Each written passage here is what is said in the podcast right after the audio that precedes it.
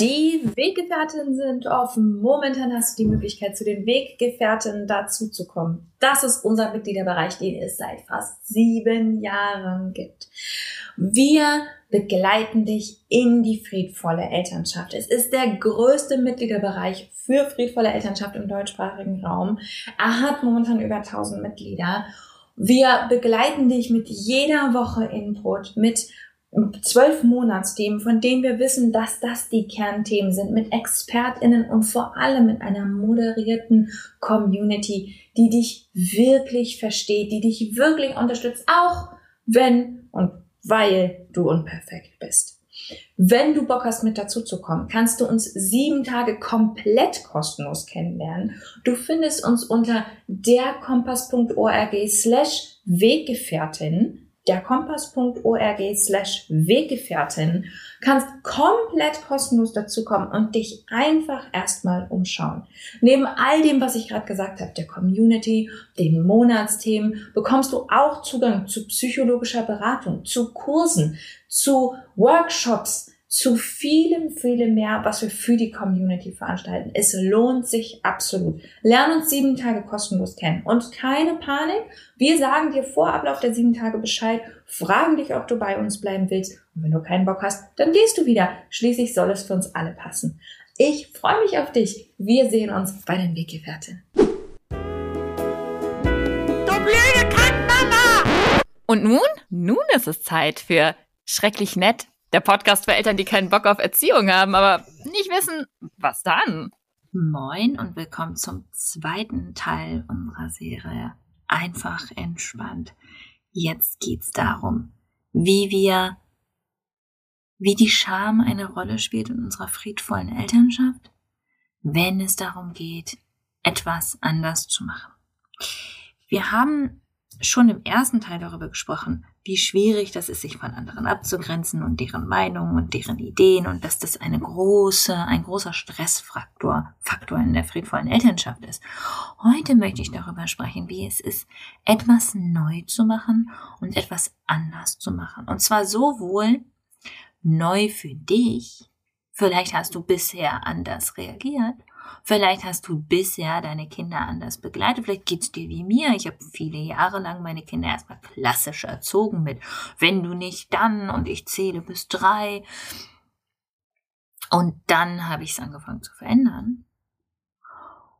Oder auch, und auch, gegenüber deiner Familie, deinen Vorfahren, deinem kulturellen Umfeld. Was dieses anders machen uns auslöst, ist nicht nur, dass es halt schwierig ist, weil andere könnten was denken und andere, wie wir das im ersten Teil besprochen haben, uns abgrenzen zu müssen von anderen und von der Idee von sozialem Druck, sondern es ist auch ein Prozess nach innen.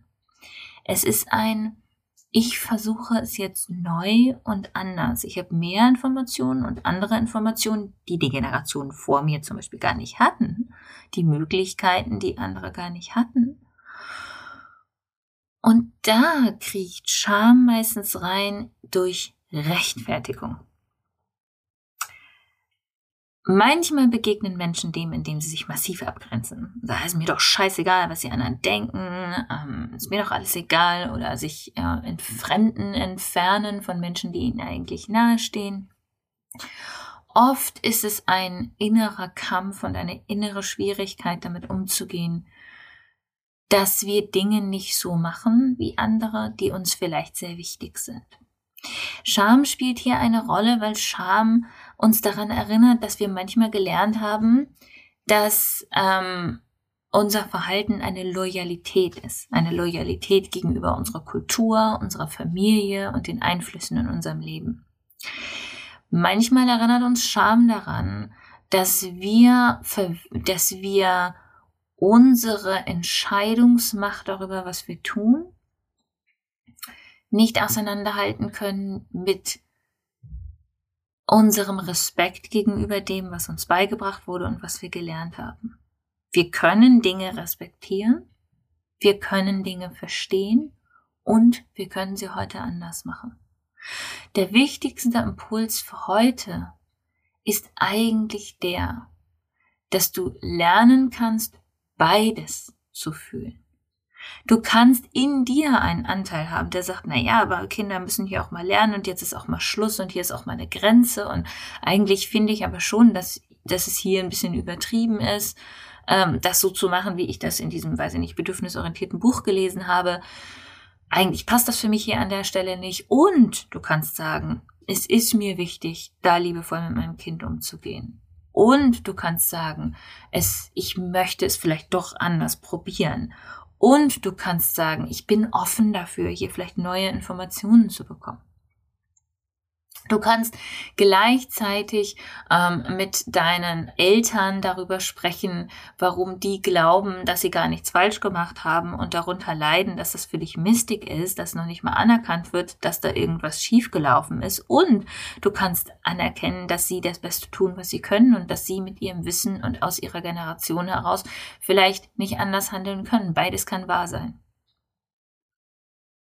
Du kannst wahrnehmen, dass dein kulturelles Erbe ein ganz wichtiges ist in deinem Leben und du kannst es schätzen und lieben und du kannst feststellen, dass das nicht das Richtige ist für dein Kind und für dich als Elternteil. Was hier in der Überwindung von Scham eine große Rolle spielt, ist eine Fähigkeit, die nennt sich Ambiguitätstoleranz. Das ist das gleichzeitig Wahrnehmen von mehreren sich widersprechenden Dingen. Die Scham wird dann schwierig, wenn wir glauben, wir müssen uns entscheiden. Es ist schwarz oder weiß. Es ist entweder ich mache das so, wie ich das gelernt habe, oder ich finde alles scheiße, was ich gelernt habe, sind alles Trottel und ich mache alles anders. Das ist das, was die Scham hier verkackt an der Stelle und wo sie uns überhaupt nicht hilfreich ist.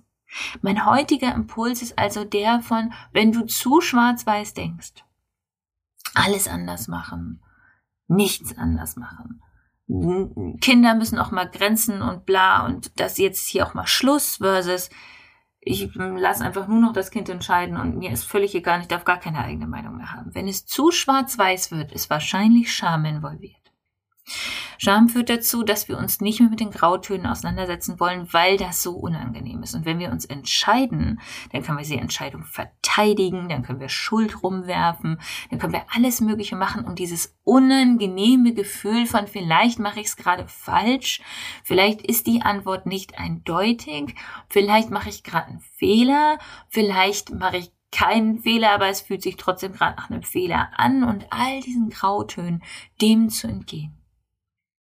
Die Scham hindert uns hier, dass wir uns da rein entspannen, dass wir nicht wissen, was richtig ist und das Beste tun, was wir in dem Moment können.